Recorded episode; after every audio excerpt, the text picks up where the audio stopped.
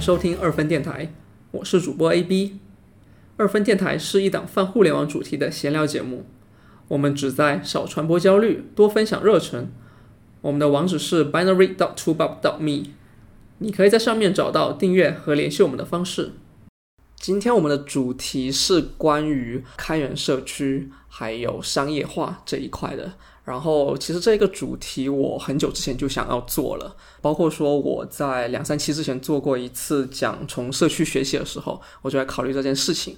然后我在想，如果要做的话，我可能会从比较熟悉的这一块领域去切入，也就是说，Android 方面的相关的这些社区的一些东西。提到这种 Android 社区的话，大家就会想到像 GDE 啊，然后像我们平常用过的一些社区啊，什么掘金啊等等的。今天我们就会从 GDE 的这个角度去切入，然后我请到了中国第一位就是 Android 跟 Kotlin 双料的 GDE。朱凯老师，他平常用的 ID 叫任务线，然后我们欢迎一下朱凯老师，然后请朱凯老师先做一个自我介绍。大家好，呃，我是叫呃我我叫任务线，我叫朱凯，因为我的我我是在网上经常发视频，所以我我第一句话都是大家好，我是任务线朱凯。刚才就嘴瓢了，大家好，我是我叫任务线，我叫朱凯，呃，我是一个 Android 工程师。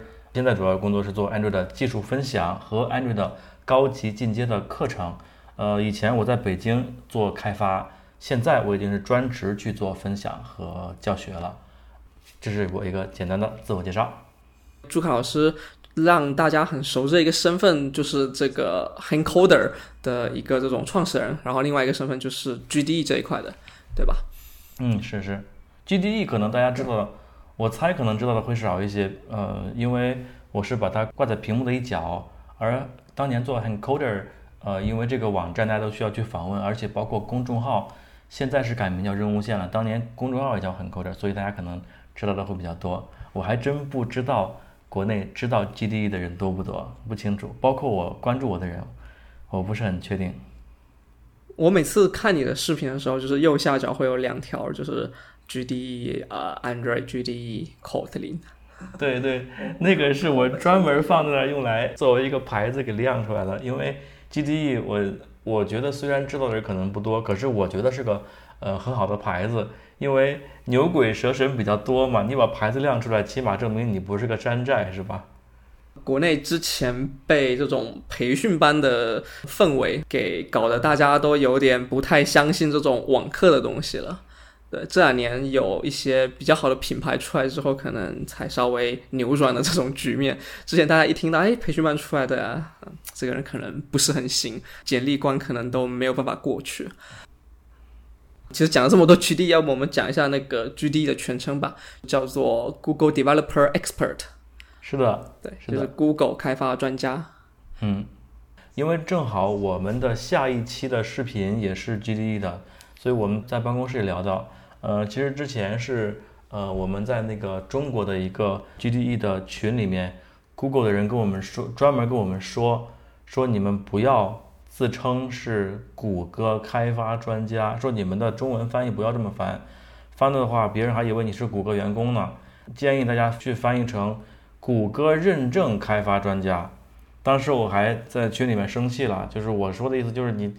我多稀罕你！你这么搞，好像我们就那不直译就叫谷歌开发专家。不不过现在我也是，就是都打的字都是谷歌认证开发专家了。当时是有这么一个事儿的。你不是翻译的吗？谷歌开发专家，我想起来这件事情了。但是我这个直译的，其实原则上也没什么问题啊。我也觉得是没问题。从英文的角度上去理解，它也就是就是这么个意思。是啊，所以当时谷歌那么说的时候，我才要要生气，我才要当众要开怼嘛。我觉得又很侮辱人。就就好像我们要蹭你一样，本来就是用爱发电了，然后对呀，就是还要再严格规范大家的这个抠字眼儿啊，而且是明明直译就是谷歌开发专家嘛。对，说到用爱发电，其实我最近看了一篇文章，叫做《聊聊我眼中的社区开源与商业》。应该是一个掘金的之前的一个责编，对，然后他写的，就是他觉得说现在的这个开源社区的这个氛围啊，就是还是很难很难做，然后整体这个思路上还是在用爱发电，就很少人能从里面赚到钱。从这篇文章，然后我联想到就是 GDE 它其实本质上也就是一个用爱发电的这么一个角色。Google 除了每年提供的一些嗯小小的福利，像允许你们去。让你去参加那个 Google 开发者大会的那那个福利，我我我不知道这个东西应该怎么讲啊。对，这个当时 我说当时的意思是什么呢？就是我在呃我们做到下一期的视频也是正好提到这个，当时我写的就写的比较直白，就是拿到一张免费的门票，是吧？是的。嗯嗯嗯，这个是个福利。其他的就是让大家获得一个这样子的认证，然后你有有有这个认证了之后呢，你写的东西或者说你去做的演讲，可能会获得更多的这种 audience，就更多的这种观众和读者。嗯，只不过呃，就像凯哥之前说的，现在这个认证在中国其实没有特别的广为人知。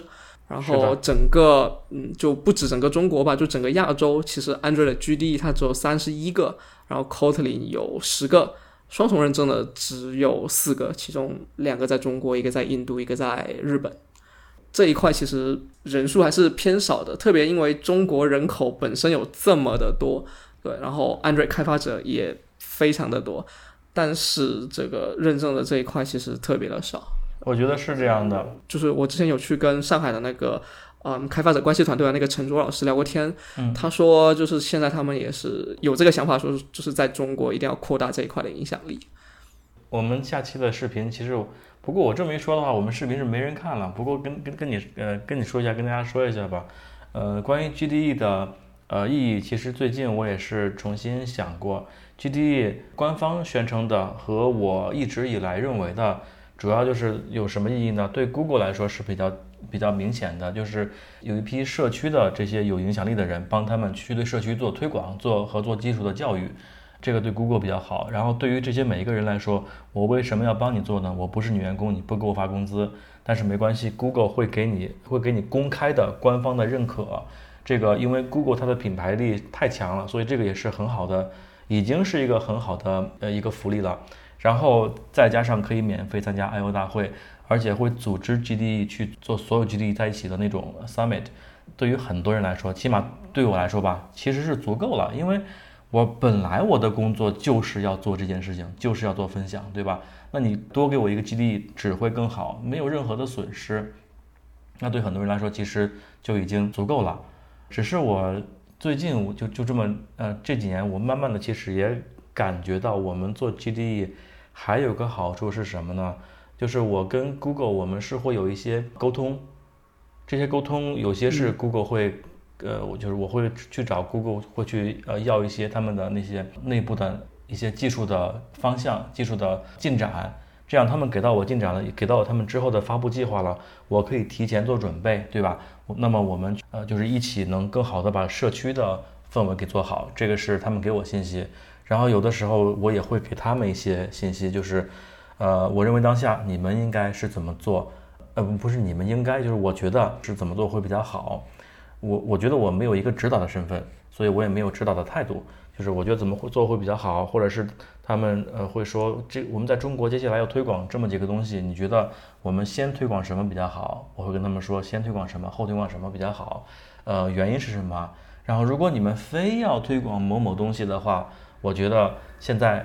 不是时候，但是你们如果要做，我认为比较适合你用什么样的思路去做，因为现在我们欠缺什么条件，就是这这种沟通，就是我做着做着，其实就发现，哎，这种行为其实是对 Google 在做影影响，对吧？做什么影响呢？做一些跟中国开发者有关的影响，让 Google 去做一些对中国开发者更舒服、更便利的事情，因为 Google 他们。他们在中国设了 GDE 这个东西，其实就是要，呃，去服务中国的开发者，呃，让中国开发者更舒服一些。但是他们可能不能够完全了解怎么办？那么 GDE 是他们的信息来源之一。那么我们跟他们说，他们就可以做得更好吗？所以我觉得就是这这是一个很好的点。那么如果我们 GDE 更多的话，就可以给 Google 更多的更好的这些建议。我的想法不一定对，但是人多的话，对的想法就会多。是吧？我们人多，我们对 Google 会有更好的影响，那么他们就能就能够知道怎么去服务我们中国开发者，他们肯定愿意服务我们的，因为我们人多嘛，他们把开发者服务好了，就可以我们跟他一块打造更好的应用生态、开发生态，是吧？所以我是觉得我们确实是需要更多的 GDE 一起来去影响 Google。我觉得我一个人也不够，我们四个人应该也不够，越多越好，这是我的想法。我觉得我们更好的意义是可以去影响 Google，从而给我们一个更好的生态。没有错，因为中国市场本身它很特殊，对，跟国外的市场相比，它比较的内需自供这样子，就是供给侧都比较偏向内部的。对，不过这两年他们做了蛮多出海方面的，特别是游戏这一块。然后呃，另外一点就是我刚刚听你讲到，说是嗯自己本来就很喜欢做这个事情，然后也一直在做这个事情这一块，也包括了自己后面商业化的东西。对，然后顺其自然的你就成为 GD，是的，不可。对，这是一个嗯蛮特别的思路，因为嗯可能大部分的人他们本身还有其他的另外一份就是在职的工作，并非说都像凯哥你这样可以出来自己呃创业，然后自己做老板，然后把这个方向调整的更加的一致，对，然后有更多的时间去平衡这两者。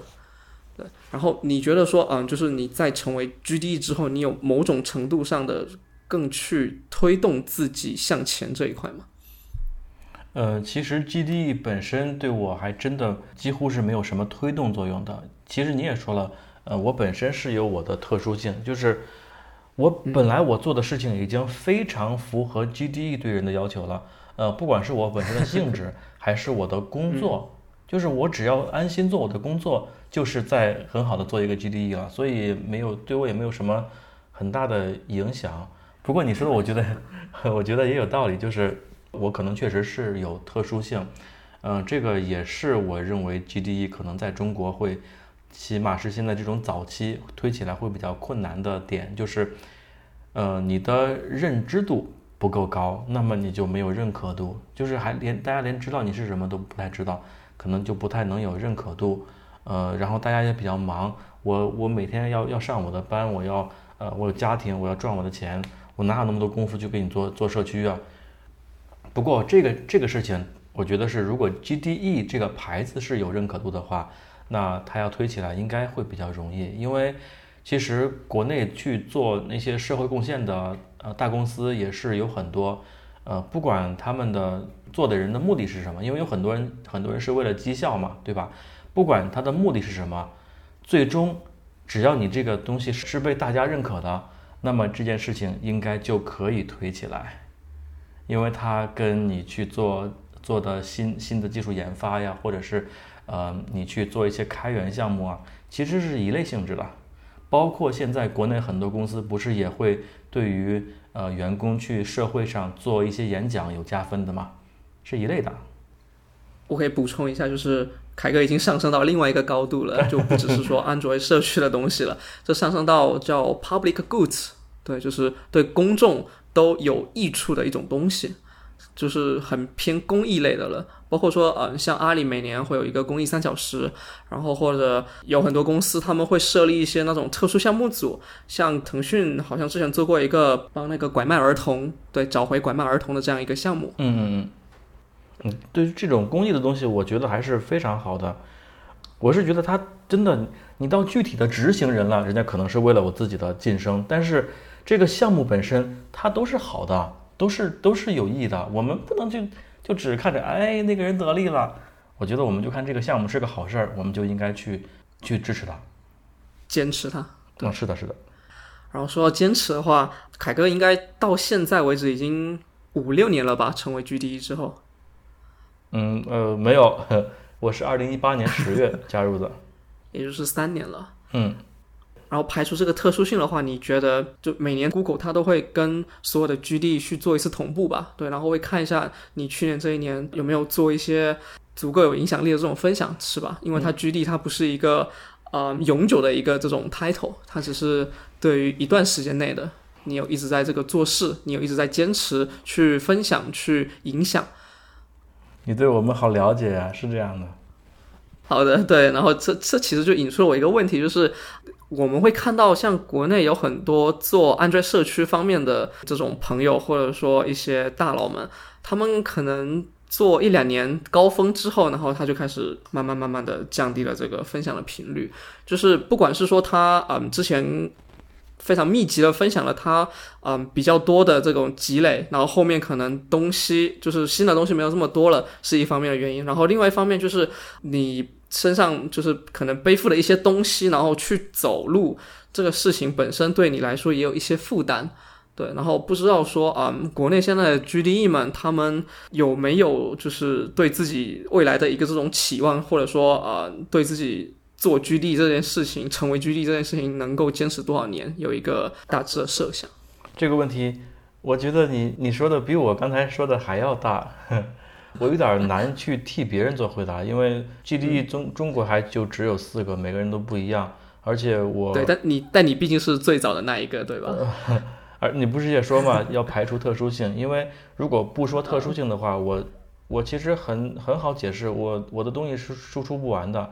我的排期，我的工作排期排到了后年年底，要讲哪些知识，排到了后年底的这个事儿，我前两天也跟 Google 的人通气儿了，人家说你好忙啊，因为工作有特殊性嘛。但是如果排除这个的话，我想象我自己好像可能每个人真的是不一样。中国的 GDE 是这四个人，我呃 Android GDE 这四个人，我认识的有一个郭林，还有朱涛，朱涛聊的就更少一些。另外，郭林其实我跟他也没有聊很多，呃，不过他的公众号我们是有，我跟郭林是有商业往来的。大家我不知道发现没有，就是他会去转载我的文章，其实呃是我们付费给他让他转的，是这种金钱交易，不是他觉得哎这个号主的好，就是可能很多人没有没有发现，呃，就是郭林的东西我看的还稍微呃有那么一些。我觉得他输出东西好像好像并没有跟 GDE 这个这个牌子是有很大关系。他也写了好几年了。就没有这种绑定的关系啊？是是，我觉得是是，就是先有郭林，然后他才做了 GDE。每个人我觉得应该是不一样。你看我我也只能我知道我自己一定一定可以做。郭林，我觉得他很可能是可以做，其他人我就不清楚。另外你也说到，有的人可能写个一两年写不动了。我认为很有可能的原因是这个人变忙了，他有了更大的工作上面的这种 scope 啊，就对他的目标的就变了，他不再允许自己去花时间写这些了。我觉得是有可能是这样的原因。我确实是有特殊性，我太忙了，怎么办？我辞职，我辞职来饿肚子分享。然后聊到国内的四个 GD，包括像郭林老师、朱涛老师，我们都会发现说，就是他们应该是基本上是整个社区里面大家都比较熟知的了，对，然后他们的整个影响力。也非常非常的大，像郭林老师的那个第一行代码，然后跟那个凯哥你的这个 Handcoder，基本上每个安卓开发者都知道这本书或者说这个网站这样子。然后它的整体的这个影响力的级别，我觉得应该是十万起了，对，就目前我见过的中国这几个。哦。然后包括说你们后面去做的各种演讲，在那个 GDG 上面的演讲，或者其他的一些 Android 相关的一些社区上面的分享，这个阅读数啊，然后公众号的。订阅数啊都是蛮顶尖的水平了，然后其实我就想问一下，就是 Google 它对于啊 GDE 的这个甄选的这个要求，影响力是不是最重要的一块？呃，这个问题我觉得还挺好的，你也真的是挺专业的。我觉得这个问题如果你不细想的话，可能想不到影响力。影响力确实是比技术要更重要的一个条件，因为这个我是专门去问过 Fred，就是那个开发者团队的那个 Fred。呃，他叫钟辉，我问过他，呃，就是哪个比较重要，哪个没那么重要。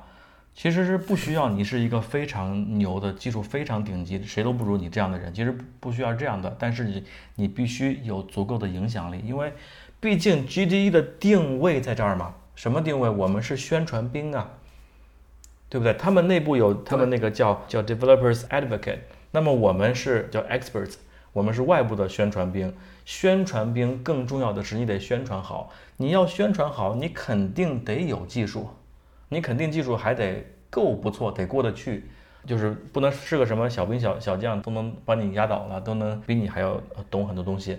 你是得不错，但是不需要非常顶尖，关键是你你要有影响力。如果你没影响力，技术好，呃，和你有想有有影响力和技术不好，那肯定是有影响力能过关，呃，技术好的那个是过不了关。各位听众，如果你想加入，你影响力是没有没关系，你可以去现场去造你的影响力。怎么造？你去写一些文章，或者你觉得你喜欢做视频的话，像我这样，你去做视频，你去做，去证明自己写的足够好，拍的足够好，然后你去拿着作为证明去找 Google 去申请，这都是可以的。因为毕竟有影响力的人其实并不多的，对不对？我们不需要打败某个标准，我们只要打败我们的对手就可以了。如果你想做 GDE，你可以趁着现在 GDE 比较少的时候。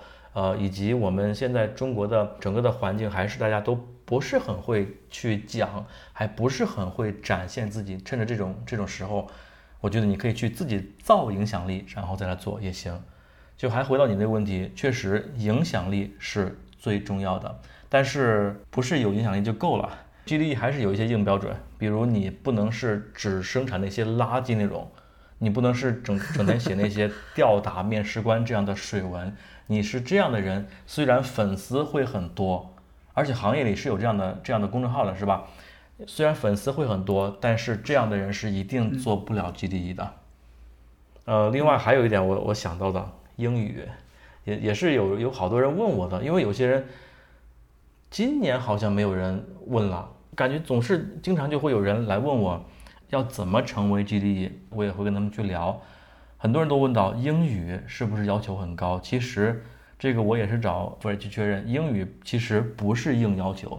虽然说是美国人在招人，而且他们整个全公司沟通也是英语最管用。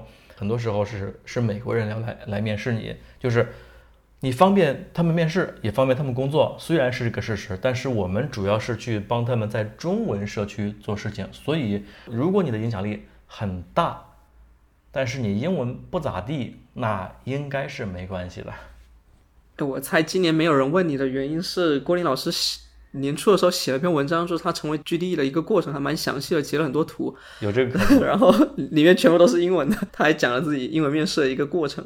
我也是，我是我一共面试过三次，两次是 Andrew GDE，一次是 Colin GDE，全都是呃英文的。呃不不，第三次其实是英加中，因为那个人他也会一些中文。呃，不过实质上我是确认过，英语不好是没关系的，但是只 这应该是会给别人添一些麻烦。就是如果大家条件一样的话，可能会挑英语好的，但是如果你的影响力够大的话，英语就不是障碍了。其实总结一下，就是我帮凯哥总结一下，就是硬实力肯定是要有一个中上的水平的，对对对，但是同时你还要有一些软实力的东西，你的演讲能力、你的文字能力，中文的也好，英文的也好。这种口语上面的文文字上面的这些表达，都需要比普通人再高一个档。呃，应该是这样的，不然你没有办法去做宣传嘛。对。刚凯哥你提到，呃，你面试了三次，然后有两次是面试 Android 的，然后有一次是面试 Kotlin 的，所以他们是分开的，对吧？呃，是这样的，因为我是在二零一八年认证认证的 Android，然后到了二零二零认证了 Kotlin。哦，了解，因为 Kotlin 在去年的时候应该已经。大家就发现说，它已经非常的稳定了，Google 已经全全力投入到这里面去了。嗯嗯，凯哥你也嗯，我也是忽然也是朋友提醒我，你怎么不申请 Kotlin 的呀？哎，对啊，为什么呀？所以就去申请了。其实很特别的是，为什么 Kotlin 这个东西是 Google 有，就是 GDE 里面有这个分类，但是 Kotlin 社区它自己没有？因为我们知道说那个 Java 有一个叫 Java Champions。也也是类似于这种社区专家的，就是一种认证。对，然后像 Gradle，它有一个叫 Gradle Fellows，然后 Kotlin 自己反倒是都没有。不过它有那个 JetBrains 的那个叫做 Advocate，就是他们内部的一些人员，跟 Google 一样。哦，那个是他们自己的员工。哦，对，就是圣佑应该是他们自己的员工。好像是，好像啊，对，他是员工，他好像就是一个 Advocate。我我有这个好奇，但是。但是我却没有那么勤劳，我没有去去查或者问，我就觉得挺奇怪。但是想想好像也有道理吧？可能 Google 帮他们推，他们就不推了。哎，谁知道呢？谁知道呢？对对对，我也没有去去了解过。然后，嗯，打个广告，因为我们这一期是一个系列节目，然后下一期其实我就会请盛佑过来，然后我就问当面问他这个问题，然后大家可以关注一下我们的 这个二分电台播客。哎，这个鱼钓的好，点个关注。我们进这个 GDE 的最后一个问题吧，对我我觉得还蛮有趣的，就是我想知道说，如果现在。有两个选择摆在你面前，就是 Google 觉得说啊，你这个 GDE 做的非常好，然后我们觉得说你其实可以不做 GDE，你可以来我们公司工作，然后你觉得去 Google 工作跟自己呃拿着一个这种 GDE 的名号，然后顺便自己平时嗯做一些自己想做的事情，哪一个对你来说更有吸引力？这个我还真的呃想过这个问题，因为我跟我朋友也聊到过，朋友就说你是其实可以去 Google，呃我自己也想过这件事情，为什么不申请这个工作？为什么？其实答案挺明显的。首先，Google 这当然这个去一定是需要申请，一定是要面试，不一定能过的啊。就是假设我能够过，假设 Google 说，嗯，我不需要面试你就来吧。假如我真的面对面对这样的选择的话，其实我可能还是不选去 Google 工作，因为当你去一家公司工作，你是你做的那个事情是要按照公司的安排的，对吧？我想做什么？我想做的是是这些开发工作的教学，这些这些分享，大家什么东西非常需要，然后呢又又不会，需要的东西有很多，其中有那么一小部分怎么学也学不会，这些东西我想把它们挑出来去教给大家，而且就教给中国人。当然，像美国什么地方也有也有说中国话的人，就是呃你们要学也可以，但是我主要瞄准的就是中国人，包括我们学员也有在你们那边的，在新加坡的。就是我瞄准的是中国人，要要教这些东西。如果我去 Google 的话，我觉得这个工作内容应该就会不能像现在这样的这么的集中在我要做的这个呃领域。另外一点就是，我去了 Google，他们发的工资也不一定会有我现在的收入高，对吧？嗯，挺现实的哈。就是如果我去的话，他们那个工作可能也没有现在不会像我现在这么这么随我的便。然后钱可能也要少很多，那么我觉得就没有办法去了。不过关于这个，其实我还跟 Google 的人讨论过另外一件事情。这个 Google 的人是谁，我就不好说了。讨论过另外一件事情，就是我说，其实你们可以给我发钱。你们不是在中国要要搞市场吗？你们给我发钱，发了钱之后，我帮你们做宣传。我们我们团队所有工作都停了，呃，所有的那些收收费的课程就都停了，因为那个是我们盈利的方面。其实我要要去讲东西，我讲免费收费都无所谓啊，对吧？收费的还让我还让我听众少一些，我还不开心呢。只是我们也需要去盈利，所以我们是免费收费都做。那么如果 Google 给我发钱，让我们团队我们签合同，让我们团队来给你们做事情，你一年给我发个一千万，给我发多少钱？我把宣传工作给你做好，绝对做得非常好。但是我自己也认为，人家给我的回应也是什么呢？就是事情。不是这么赚的，就是你不是个很大的机构，让我们去把钱压到你身上，这个东西它是不会批下来的。但是如果能批下来，我觉得这种形式才是我可能会选择的，对不对？就是做的事情也 也依然能够那么有意思，就依然能那么有用，然后呃我们的盈利也没有受影响，我觉得这个还是比较现实的。所以我觉得 Google 和 GDE 哪个选哪个？虽然我觉得 Google 不一定要我，但是 我确实是会只选 GDE 做我现在的工作。如果有一种非常乌托邦式的对双赢的多赢的方法去实现的话，这个是第三个答案。对，但是的，我觉得是这样。就算是团队，我们小团队，我们太不稳定了，我自己都觉得他们不应该给我发钱。但是我觉得他要真的发的话，其实是对我们双方应该都挺好的。可以的，我觉得这个思路非常的清奇，而且非常的、非常的就是对对整个开发者的这个生态还挺好的。对，大家可以学到不止那些面试的东西，而而而是说就是对整个生态都好的东西啊。因为我知道大家怕，大家怕哪种人，大家烦哪种人，就是要要收割大家的人。我不是那样的人，你放心给我钱。可是。不是你说别人就信，不也不是你们俩 信，人家的上级就信的，这种事儿就不是那么玩的。我这个我也同意。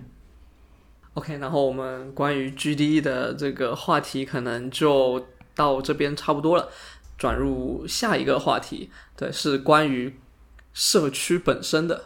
我们都知道，嗯，就是不管是在国内还是在国外吧，一般都会存在的两种社区，一种是。平台型导向的，对。然后另外一种就是更封闭一些的，对，平台型导向的，像在中国的话就是嗯 CSDN 啊或者掘金啊 Sigmundfort 这种的。然后我们对这种社区的定义就是它可以被呃搜索引擎给索引到，就是比如说像可以被 Google 索引到。然后封闭社区的话，就有点像嗯微信群啊，然后公众号啊，然后 Telegram 上面的一些群组啊，或者 Slack 上面的一些群组。这些群组其实有一些是民间的，有一些是官方自己组织的，像那个 Kotlin 跟 Gradle 他们都有自己官方的那个 Slack 的一个社区。对嗯嗯。对，不过嗯，他们同时也有那个平台型的，就是开放型的这种一个网页，像一个论坛一样的这种形式。嗯，两种他们都有做。想聊一下关于这两种社区，然后呃，或者说我们先从平台型社区开始吧。像最近几年有一种现象，就是最好的一些这种个人的这种订阅的这种方式，或者说一种博客，它都出现在了这些平台上面。然后个人自己做的，比如说我们有一个拥有拥有一个自己的域名的这种博客，越来越少了。更多的人就只会去关注这些平台上面的，就是聚合过的，然后有非常多可以选择的这种方式。然后凯哥，你觉得这是一种好的方向吗？还是，嗯，这其实抹灭了一些那种特别的这种小的创新呢？我觉得，如果只谈这一点的话，其实我觉得这样挺好的。如果是因为这些平台，他们能把呃能把那些好的东西都放在我同样的平台，他们只需要做一份设计。他们只需要在同一个网站上去做做那个你的那些服务器的搭建，就是各种东西都都只要这么一套，然后你们就可以专注做你们的什么呢？你们的内容生产就行了。呃，我觉得如果只谈这个话题，其实这样是比较好的。当然了，因此那些个人博主，我开我自己网站的，他们会因为这些公开的平台。做的太过，我是说样式和运营啊，他们这样式和运营做的太过优秀，导致我跟别人一样质量的内容，我没别人有流量；我比别人质量好的内容，我还是没有别人有流量。可能是会有这样的呃这样的情况，但是我觉得它并不是害到了那些有个性的人，而是让有个性的人你更难去竞争，因为你需要把各方面都做得非常好。其实这个。我觉得是就是一种正常的市场化的呃那个发展，所以我觉得如果只谈这个的话是好的，但是我比较不喜欢的就是各个平台他们做那个内容的封闭，我觉得这个我还挺挺难受的。就比如说你在掘金上面没有办法加很多链接连到别的地方，我挺同意刚刚你之前说的这些东西对，然后我想再追问一个就是。国外也有这样子的平台，就是比如说 Medium 或者 d i f d o t Two 这两个网站，应该算是我平常访问的比较多的这种平台型的这个博客。嗯，对。然后他们上面做技术的非常多，但是他的推荐或者说他社区里面的运营，基本上就是。啊，也是可以说是一种市场化导向，就是大家自己做起来，大家觉得什么样的东西好，点击的多，它就慢慢的也会往前推一点。但是它也不完全是靠这个，嗯，就这种头部效应的这个算法去做，它也有就是，比如说你订阅了谁谁谁，比如说订阅了那个 Pro Android Div，然后它会给你推一些类似的，对，然后给你推一些冷门的。这些他也他也会去做，对，就是尽量想办法去平衡这些东西。嗯，然后反观国内这边的话，啊，就比如某平台，对，然后他们就很喜欢做那种一周五更或者一周七更挑战赛。那这个东西我就联想到我们之前说，就是坚持做技术输出这件事情，我就觉得它很像在搞灌水，而且是在给自己的社区灌水，恶心别人也恶心自己。我认为一种比较好的就是要那种。有规律的、长期的去做更新，这样会比较健康，然后也比较有利于呃，不管是平台也好，或者说是那个个人博客用户也好，去积累自己忠实的读者。然后这个是我觉得比较奇怪的一个点。听起来好像还这种做法好像还也不能说挺熟悉，就是好像还挺挺见怪不怪的。但是你让我想一想，还真的是那些英文平台也没考这个，我我不知道，我不知道。不过我我说说个我的感受，我这几年一直觉得这些美国的公司，他们好像不如中国的公司会做商业化，就是不如这些中国的公司会最大化利益，或者说他们没有那么在乎。就是我觉得说不定是对于所有平台来说，呃，像这样把流量去圈起来，然后去催大家去灌水，可能在商业化可能都会是最好的。但是不知道什么原因，美国人就是不干。我我其实是有过这种这种疑问的，但是不是像你说的这个一周五更七更的呃问题，是别的事情。我发现的一些工具网站，中国人做的也好。美国人做的也好，但是我就很想用中国人的，为什么呢？中国人网站看着就漂亮，看着就高级，那些美国人做的就看着就就跟一个一个一个人学学生毕业设计你随随便做那么一下一样，看着微微一点零，哎，对，很没有吸引力。其实做的都挺好的，但是我就会更被中国的吸引，我就就感就感觉好像他们很很不愿意，还是很很不会做这种最大化的利益的那个获取。我我我不知道是不是这个原因，你这么一说，我还真的是觉得，哎，听着这个套路挺熟的，但是又想想，好像没有在在英文的网站见过这样的套路。其实我很害怕，就是中国的这个套路，它是一种贪心算法，对，然后可能海外的一些套路，他们是动态规划，他可能有更长远的一个想法，然后中国的会更注重眼眼前的一些东西。觉得是有可能，但是这个我就不清楚了。就是我们的公司其实也是像你说的那种动态规划式的那种运营，包括我会停掉我们的销售，我说嗯这个月别卖了，咱整一整咱业务上有什么东西。我我是理解你说的这个，但是我我觉得我没有那个能力去判断中国的这些不是中国吧，就是就是像你说的这种，因为中国其实有好有好有坏是吧？嗯，像你说这个一周七更挑战赛，我听着我就不喜欢。这种东西它到底在商业上是不是真的会不好？长时间久了之后，大家就就会离开你平台。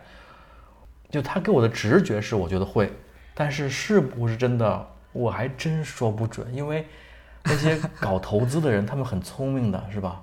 谁知道呢？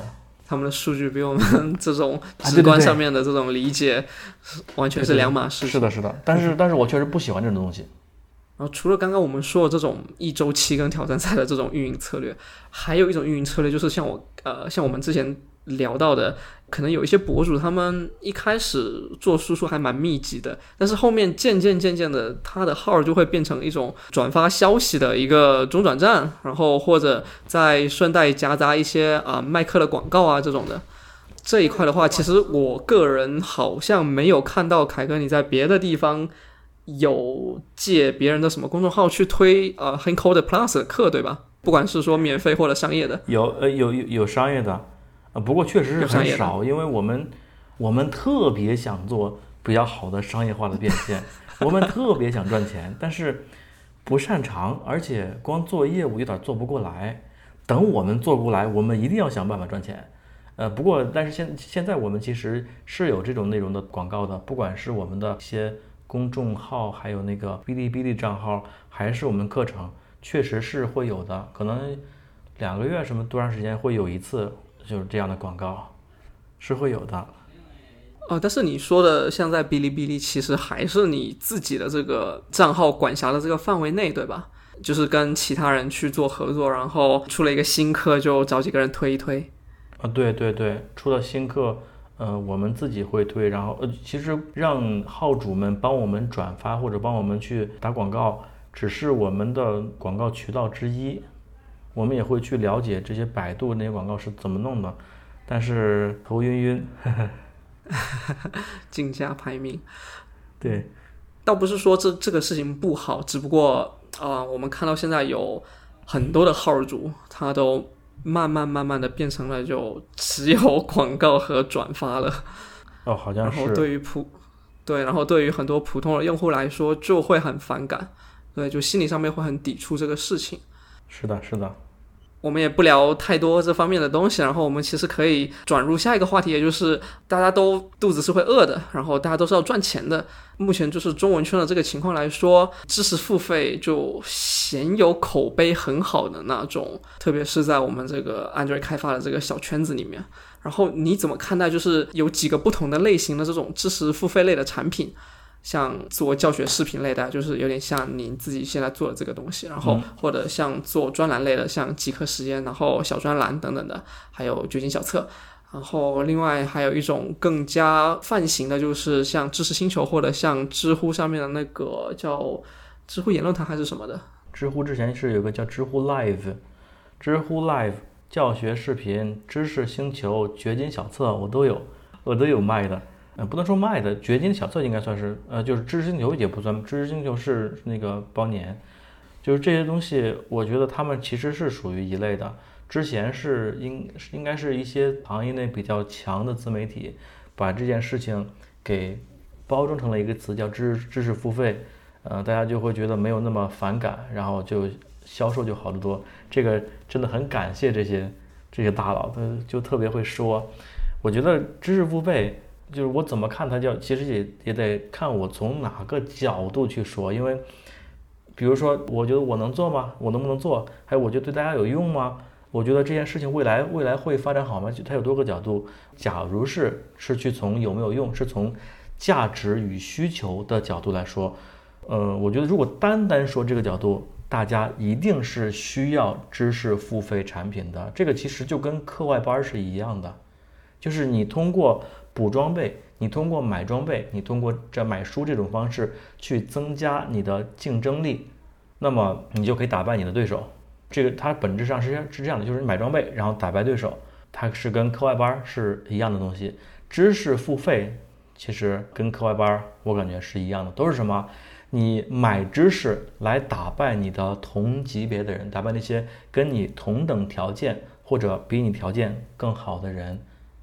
呃，不过我们我们家孩子最近也也是上学嘛，所以双减的事情我也是也知道，就是课外班是凉了。这个东西我觉得它有一些区别，这个区别其实并不是本质的区别，而是什么呢？我猜啊，因为我也不了解背后实际原因，我猜课外班就各种停掉，呃，原因是一个是为了我们的生育率，一个是人才选拔的考虑，就是。又不许大家花钱去买好老师，去租好老师，又不许那些特别会拼、特别会教的学校，特别会花时间教的学校把孩子教得更好。那么只剩什么呢？只剩那些有天分的学生，就是纯靠天分来拼，以及呃那些会教的家长。会教的家长是一个呃很难去控制的变量。我闷在家里教孩子，你都你都管吗？可能管不着。呃，那么就是除了这么一个外部变量之外，剩下的全是自己了，大家都靠天分。那么靠天分选出来的那些考分高的学生，可能就是真正未来会有更大的发挥能力、会有更大的、更大的空间的一些学生。我觉得，就除了生育率之外，可能就是这么一个原因，要要选有天分的人，可能对我们国家发展会是有好处的。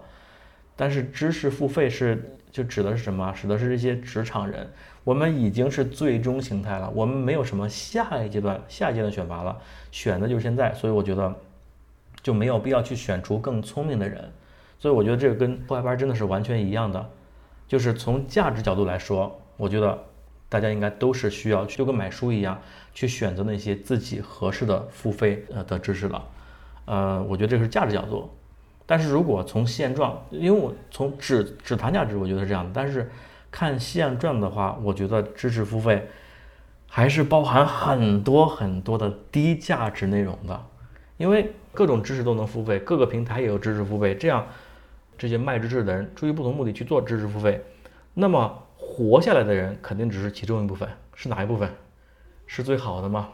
我觉得不一定是那些质量最好的，而是最终它的盈利模型跑通了的，它未必质量就不好。他也也也未必是因为他特别会营销，但是由于种种原因，他的整个盈利链条全都通了。那么这些人他们活下来了。那么因为你的链条通而活下来，肯定就是有一部分低质量的嘛。而且就我观察，大部分都是低质量的，是吧？我们有个学员，他呃，就我们课程学员，他是去了一个机构做少儿编程的。少儿编程整个这个方向，其实都是一个。嗯，没有用的东西，我觉得是小朋友们如果喜欢编程，当然要学了。你喜欢为什么不给他学啊？或者这孩子有有天分，那让他去接触一下。但是这些少儿编程宣传的是什么？你得让孩子去学编程，不然他就落后时代了。你想，现在不会电脑怎么混呢？未来不会编程就跟不会电脑一样，是半文盲了，可怕吗？可怕，赶紧学吧，就就这么宣传。有很多很多，焦虑这个叫。还有人说我贩卖焦虑，说我为了让大家学习 Kotlin 语言，所以去贩卖焦虑。我都不知道这是哪跟哪儿，我我跟 Kotlin 语言什么关系啊？就是这种少儿编程，它是整个这个领域。都是一些没有用的东西，是吧？所以我觉得知识付费确实是，人家就是能能盈利，人家活下来了。所以知识付费这东西，我觉得它确实是有很多，虽然这个这个形式是是一定有用的，但是我们还是得有去选择。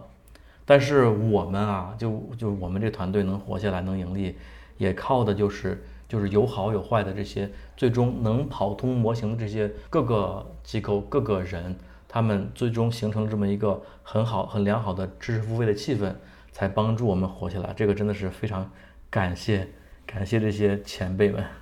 我们这个团队就是我们做人物线学堂，在我们这个行业其实是属于非常不赚钱的一个团队。我认为我们的内容还是很好的，但是我们非常不善于赚钱。但是为什么我们能还能赚到钱？就是因为环境挺好的。